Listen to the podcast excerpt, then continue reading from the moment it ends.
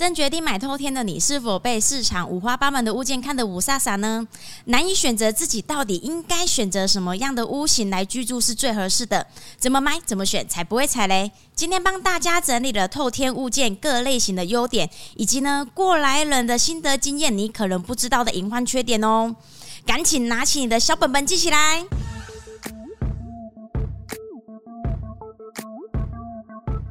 欢迎来到房仲小五的频道，大家好，我是泡咪。今天呢，要跟大家来聊透天。透天产品即是独栋独户，土地建物产权全为自己所持有，不需担心呢楼上楼下住户的问题，也象征呢有天有地，顶天立地。顶自己的天，踩自己的地，寓意呢光明正大，形象高大，气凯豪迈。加上啊，我们从农民种田时代，有田才能维持生计、生产财富，有土私有财的观念，到现今更是根深蒂固啊。而且呢，透天自由度也高，可以根据自己的需求喜好进行装修和改造。所以啊，常常被长辈建议买透天，也不是没有道理的。而透天产品形态呢，还有分为。店面骑楼式以及呢住家车库别墅型，我们先来说说骑楼形态的透天。一楼门面通常都采用清透的落地玻璃门做一个室内外的区隔，加上开放式的骑楼，一楼的采光通常呢都很明亮。大多数都盖来做店面使用。有在看这类型的朋友们，一定有发现，它的一楼楼高特别的挑高，会比住家型的高度更高一些，空间感更让人觉得宽阔舒服。再来呀，骑楼透天的优点就是停车很方便，比起啊车库型还要等待铁卷门打开的时间，顾虑到呢进入车库切的角度受小门的限制，就显得骑楼停车更为利落。但是啊，它的缺点是一较无隐私性，如果如果是做店面，一目了然又透亮的门面，对于做生意来说非常好。但是对于住家来说，一楼当做客厅，住家隐私很容易被路过的人注视到。今天呢、想穿的随性慵懒的在客厅看电视，心里也不踏实，导致啊很多朋友之后都会特地把防盗铁卷门放下来。但是啊，这样子做又失了原本注重采光的意义啦。第二。不止车子会曝晒雨淋，连你也会哦。根据过来人的经验，尤其是啊遇到了下好雨或台风天的时候，不论是开车还是骑车，因为骑楼左右前面都无阻挡且畅通，在你下车或是脱雨衣要进家门还在开锁的时候，带风雨的潮湿感随风席卷而来，湿漉凌乱感真的是会让人很不舒服诶。第三。骑楼到底能不能停车？我相信呢、很多朋友呢一定也搞不清楚这一点。骑楼土地产权是属于所有权人的。可以自行使用及停车，但根据《道路交通管理处罚条例》，若因为停放自家轿车或是设置摊位而妨碍到行人通行，都会因此被行政机关裁罚哦。通常实务上会有争议产生的，都是在热闹繁华的市区，所以想选择在蛋黄精华市区店面作为住家使用的话，要特别小心留意哦。所以，想选择在蛋黄精华市区的店面做住家使用的话，要特别小心留意停车的部分是否符合规范，以免呢、啊、无缘无故停车在自家还被拍照罚款呢。如果今天你是喜好好停车的骑楼型透天，同时又希望人有隐私及采光的话呢，泡米在这边分享一个秘方给大家，你可以这么改造。把落地玻璃门拿掉，改用砖头砌一道墙起来做墙面，墙面留上采光用的大窗户，以及呢进出的小门位置。这样的方式取代轻薄透视的玻璃面，就能有足够的安全感与隐私性喽。张董，那个时候你买房子啊，你怎么会想要呢选择骑楼式的？应该是说那个时候有在做生意。嗯，然后也看了蛮多，就是有车速型的跟骑楼式的，只是会选择骑楼式的，是因为车速型跟骑楼式价钱是差不多的。嗯，差不多是哦，对，差不多的。所以那个时候应该就会想说，嗯，那种骑楼店面型的啊，未来增值性是是比较好，应该、啊、差不多价钱，可能就想说就买那个骑店面型的，店面型的一定是有保值性会更好，一定的、啊。嗯，车速型的你只能。单纯就是纯住家用的，嗯，对，对啊。可是如果说骑楼式的话，多功能使用啊，纯住也可以，就等增值。对啊。啊，将来如果有需要的话，比如你们要做生意什么的，刚好又有一个空间可以利用。对啊，有个店面又不用去找。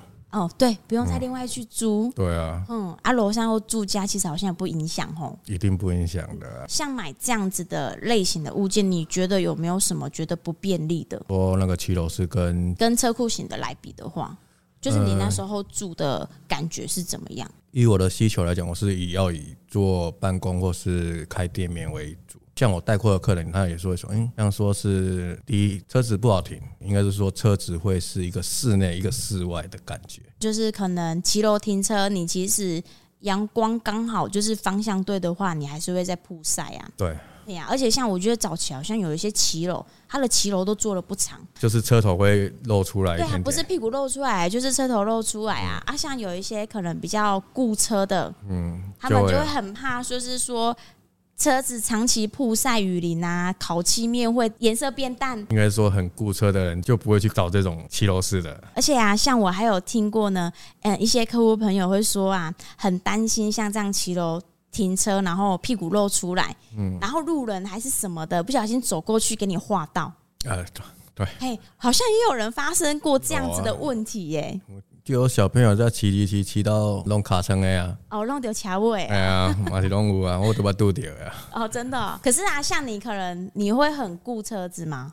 我还好嘞，就是就是新车的时候顾一下，可能就是三分钟的热度，哎，然后过了就就不管它了。对啊，因为现在烤漆什么都很麻方便。哦，也是的，就算是可能有几个小刮伤，你也觉得无伤大雅。对啊，就是反正车子能开就好了，是不是？比较可能不注重就是外表啊、形态的。就是刮坏了或怎样，只要不大伤，就是烤漆嘛。嗯，对啊，也是啦，都有解决的方式的。可是有些人他就想不想要再花这个钱啊？是因为有的人就是想，我要原漆，我不要再二次施工的。哦，二次施工的好专业哦！你知道，二次施工我只有在那个就是房地产啊，才会去聊到建商有没有二次施工这件事情。哎，真的蛮会形容的呢。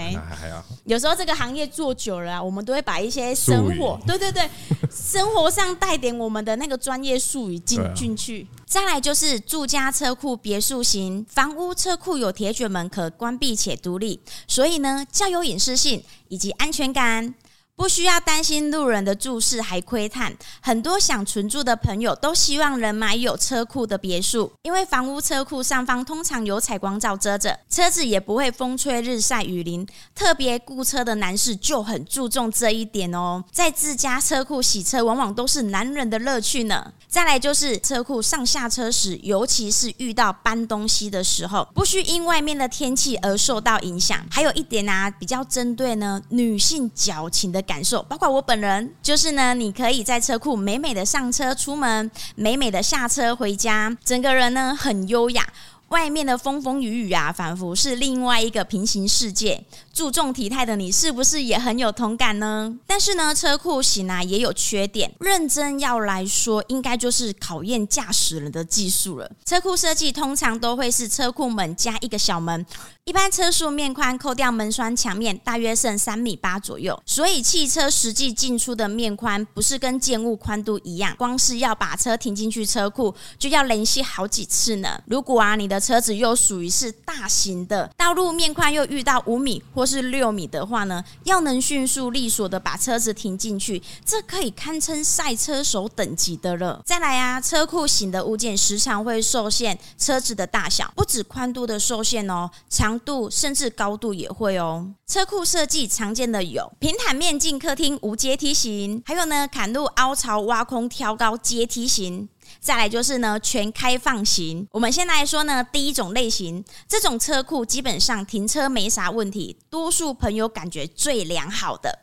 但是啊，有一个缺点就是呢，一楼的采光通常都会比较差，因为前方有采光罩和铁卷门挡着，甚至啊，较年长的长辈都会认为说呢，这有失风水上说的呢明厅暗房。如果说啊，要破除这样子的风水禁忌，可能又要不搭采光罩了。可是啊，如果不搭采光罩的话呢，这样又等于是呢露天停车了，实在是很难十全十美。有一个题外话，也想跟大家经验分。享一下，接触啊，许多长辈才知道呢，原来楼梯阶数也有风水的禁忌耶。风水上说呢，单为阳，阴为双。阳呢代表着呢正向正气的，阴呢则是阴暗负面的。所以啊，楼梯步数也有凶吉之分哦。世界万物啊，真的是呢个个都是一门学问呢。第二类型呢是大部分朋友最不爱的。为什么呢？因为这种车库啊，可能连高度都挑车种，车度长度又不够的话，基本上啊，你停好车子，铁卷门是关不下来的。还有一个问题啊，就是呢，要进客厅时啊，就要先爬楼梯。好一点的呢，你会遇到呢两至三个阶梯，挑高更多的，您会看见呐、啊、五到七个阶梯。这对长辈啊，或是呢像我一样啊，膝盖不好的人来说啊，实在是有点吃力耶。但是啊，这种挑高型的设计啊，有个优点就是呢，客厅采光啊较为明亮。再来第三种的全开放型的设计，其实这个跟刚刚提到的骑楼式透天差不多形态。最后呢，提醒大家一点哦。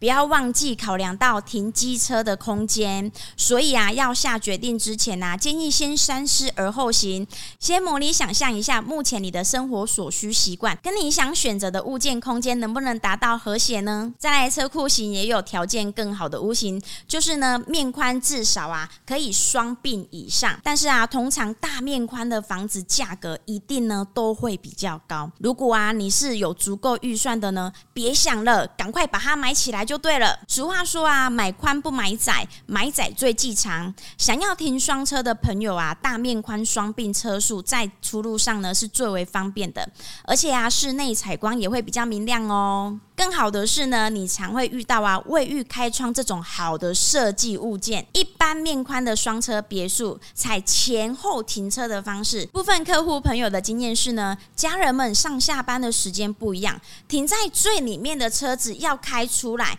那就你还要再移另外一台车子，有时候对生活上造成困扰不便利。如果是大平数又盖一般面宽的屋型啊，相对的呢，屋身啊就会比较长，这样子的室内内。深的房型很容易遇到啊采光不好、阴暗的情形哦。有的建商啊很会规划设计，为了呢解决这样子屋型的情形，会在房屋中间开一个天井，改善呢房屋的明亮度。在这边呢也有一个很好的风水寓意哦。人家说呢。天井为小明堂，明亮干净，藏风聚气，有聚财的作用哦。所以呢，看到这样子类型的物件呢，也可以好好的考虑一下呢。而车速物件呢，又分别有两种不同形式的集合式住宅，分别是呢，临路型以及社区型。临路型呢，通常就是持有土地一笔，没有再另外持分道路，房屋出入直接临接马路街道。临路型的好处有：第一，独立一户，自由度高，不用受住户规约的限制。第二，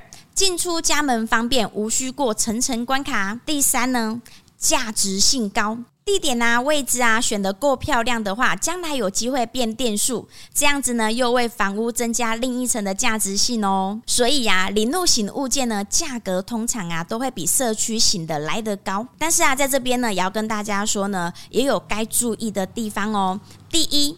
安全度比较低，因为啊，外面就是马路，陌生人容易徘徊走动，所以啊，大部分的住户啊都会另外再安设保全系统。第二，生活品质容易受影响。如果是呢买较有人潮的大马路边，车流量的进出或周围环境音也会较多较吵，而且啊，很常发生汽车乱停门口，还要去懊恼如何防止这样子的事情发生。再来就是社区型，与其他人共同生活，形成一个住宅社区。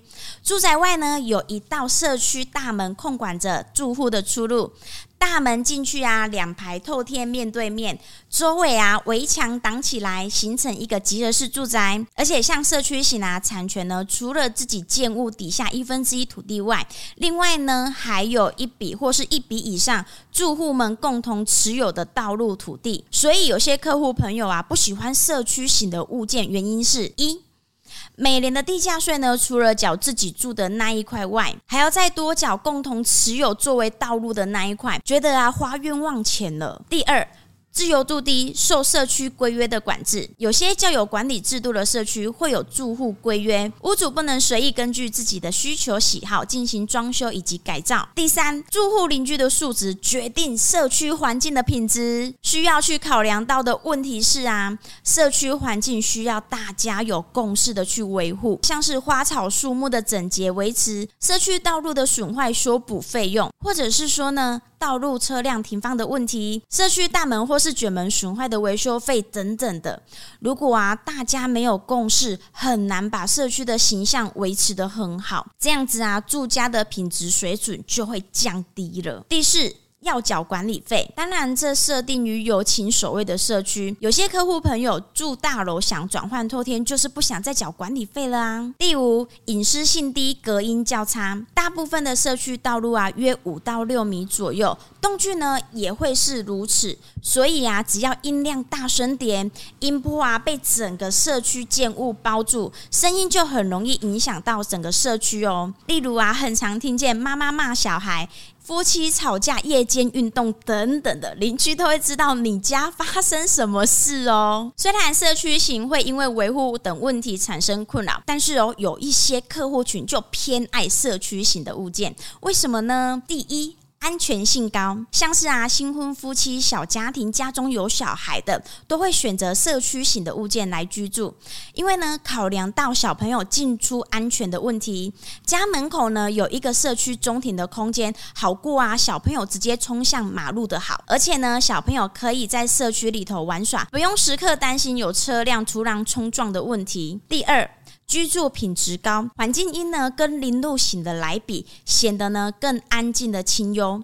如果啊今天是看有住户规约的社区，大家邻居是有共识，一同维护环境的话呢，这样子的社区绝对是超级加分的。建物的整体性啊，再配上呢社区环境植栽造景的气氛好，哇，那生活品质就更好了，如同呢入住高级住宅区一样的享受。第三。隐秘性高，外头有一道社区大门挡着，来访的客人呐、啊，或是业务，甚至是陌生人，不会贸然出现在家门口，造成打扰。第四，通常价格呢会比临路型的来的低，当然这也有例外啦，也是要看地段呐、啊，或者是说呢社区的质量。说到社区，泡米想跟大家分享一个呢很好的案例。在人武销售房子时啊，就曾遇过一个社区，大约十来户左右，邻居几乎都是小家庭，家中有小朋友。原先的住户啊，当初啊就有一同商讨，达成一个共识，就是呢社区中庭禁止抽烟，考量到小朋友的健康问题。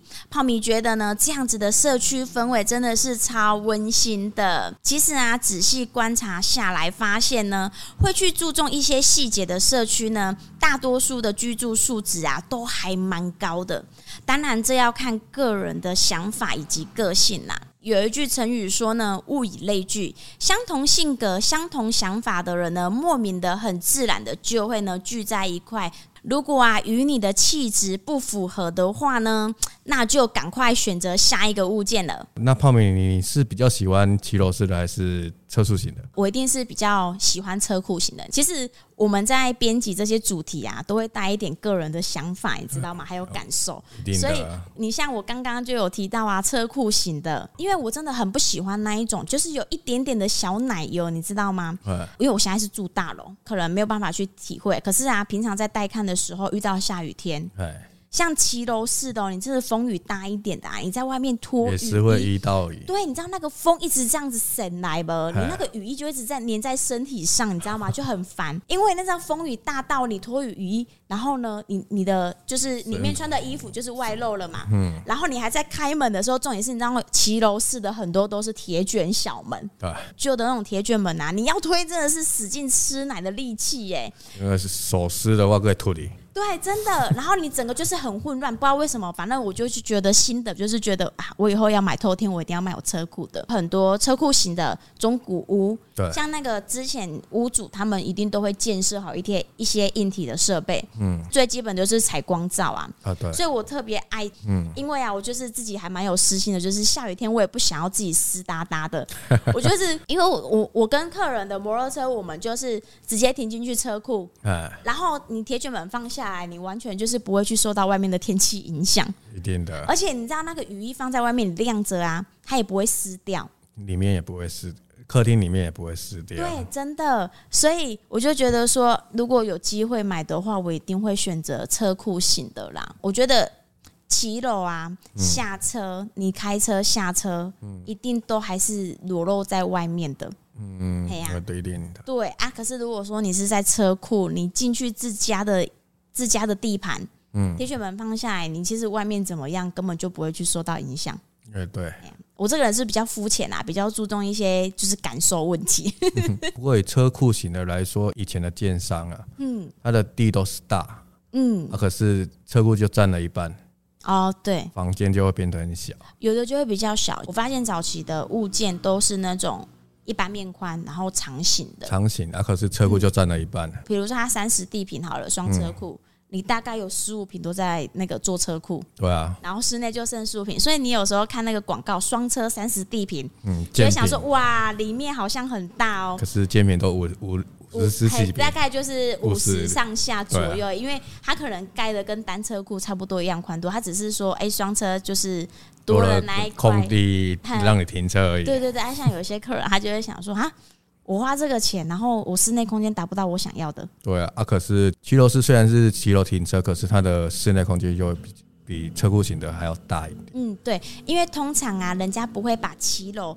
做的是双车库的骑楼，对啊，谁会把骑楼留的那么就是那么长啊？那就一楼做车库就好了。对啊，这样子的设计也很古怪哎、欸。可是我有见看过一个房子也是这样子。嗯，真的假的？那就是一楼做车库，然后做孝心房。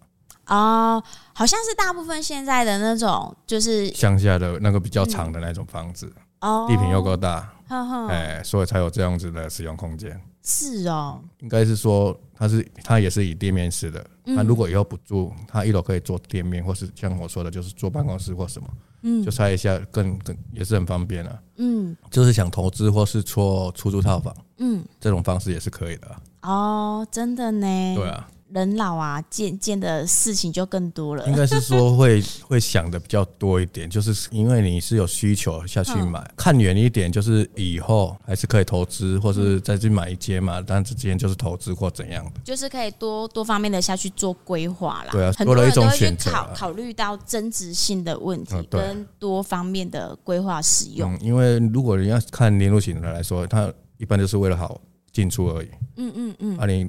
你找那个零路型又车速型的，那不如就找设计型的，又比较便宜。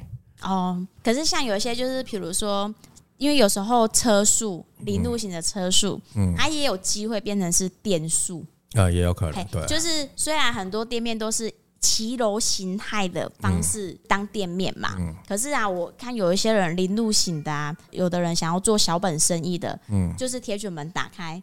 然后在自己的车库摆一个摊子，也像也也是一个店面。哎，对对对。然后也可以省一个租金，店面的租金。呃，车库也要够长 啊。对对对，真的，我觉得真的也是看需求啦。对啊。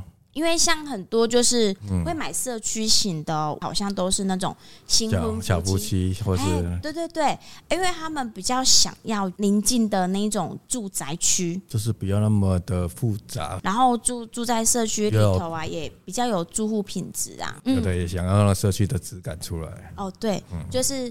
发现，而且现在那个建商也还蛮重视氛围这一块的，对啊，就像大楼营造的那个氛围一样，嗯、社区型也不马虎啊，对啊，光是它公社就只有中间那个道路而已，它也是要尽可能的去多做一些还绿化园艺啊，像是种一些椰子树啊，嗯，让你的社区变得没有那么的单调，就是一千万变成一千五百万这样子的价钱出来而已。哦，真的，你知道种了几棵树啊？那个氛围营造出来就有那个价值性。对啊，对啊，对啊，就是一般的透天，但是让你有一种呢，就是民宿度假的感觉。啊，对，喜欢那种氛围的也是会买那一种。嗯，对啊，我不想看车速型的，就是因为有些有的车速型的，它这是挺好的，可是它的阶梯是做了好几好几阶啊，我知道，就是我刚刚有说的，啊，很多就是早期的设计都是哪一种。砍路式的，就是你可能车头是要嘟进去一个萝卜坑里面，然后还要是做挑高型的，高一点的可能真的还会看到七阶的楼梯耶。有啊，我还有去看过那种爬了就变二楼的嘞。哦，你说直接直达挑高二楼的那一种？哦，这有有有，很早期有很多那种别墅型的，很喜欢做像这样子。对啊，一楼就变成是停纯停车而已。是因为会淹水的问题吗？哎，那个那个会淹水啊，可能也是部分一点。